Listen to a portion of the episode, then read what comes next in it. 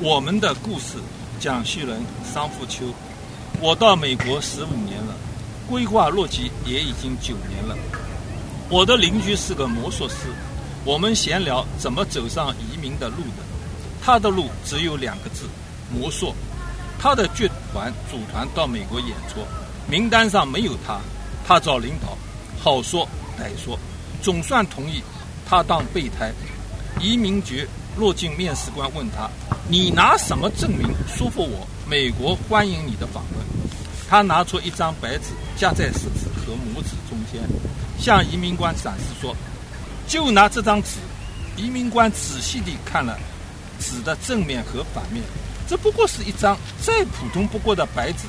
正要拒绝地按部就班地说：“下一位。”我的邻居迅速地晃动了他的手，说是迟，那时快，这回他手指中夹的是一张一百美元的美金。他问移民官：“美国人民欢迎我吗？”移民官目瞪口呆。他要说的下一位变了魔术，成了：“美国人民欢迎你。”一九九二年，我从江西省新余市玉水区文化馆辞职，自谋职业，回上海教外国学生说“你好”的生活汉语。十年教了一百个学生，真是两耳不闻窗外事。张口就说学生好，叫的真的开心、自豪，睡梦中笑醒了几回。二零零一年，我教完一个叫谢阳关的美国学生，第一次见这个学生，从他手里接过名片，腰都笑弯了，认真地告诉名字的汉语含义。他也认真地回答，他就是喜欢放羊。从上海商城回家，路上。看见一个金发碧眼的外国女郎住在出租车里，和司机语言不通的讲话，我友好的、自动的上前做了翻译，告诉这位女郎，她的目的地走过两个街道，并手指了方向。我告诉女郎，我生在上海，长在上海，如果她有什么，可以打电话告诉我，我一定会帮助他。二零零五年，他再度来赴，我作为向导陪他游了人民公园，在公园里划船，他开心地把眼睛跌到了湖水中。我找到公园管理处，帮他从湖底捞回了眼睛。一来二去，我们成了朋友。他告诉我，他叫苏，大我四岁，在一个剧团管理演出的演员服装。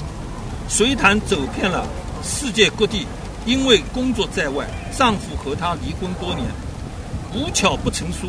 我离开新余已经十年，和新余的妻子离婚已经三年。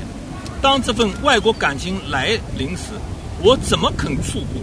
我们在上海国际饭店，越过了高山，越过了平原，跨过了奔腾的黄河长江，我们心有灵犀的。通信、电话两年，他随团在外工作，从美国十几个州给我寄来了图文并茂的明信片。二零零六年，他请律师为我办理了未公夫签证。我在二零零七年三月拿到了 K1 签证。他在黄河区买了一个公寓，说要装潢几个月。七月三十号，我到了纽约，新房的装潢只进行一半。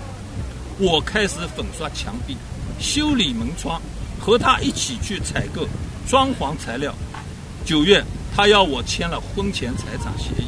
十月，我们在皇后区法院结婚。婚后，我都不敢相信，当年迷路的金发碧眼的女郎成了我的妻子。常在饭后一起遛弯时，对着夜空喊：“苏，我爱你。”他告诉我。他喜欢我做的中国饭菜，然他的胃是美国胃。二零零八年，他在外地给我发了电邮，要我搬出他的公寓。这份感情走了，我想留，留不住。二零一三年，我请了律师，我们友好离婚。如今我已经在纽约退休，在纽约安度着晚年。回忆过去，我感谢书，让我看到了两个世界。二零一九年。我回中国后写了一首打油诗：故乡，这回我又回到了故乡，陌生的人叫我老师，你才是老师，叫我想起了过去的青春。这回我又回到了故乡，家乡的菜原汁原味，家乡的话悦耳动听，家乡的孩子叫我外公。这回我又离开了故乡。五十五岁前，我的家叫中国；五十五岁后，我的家叫美国，老乡，到外面看看吧，华侨渴望乡音乡情。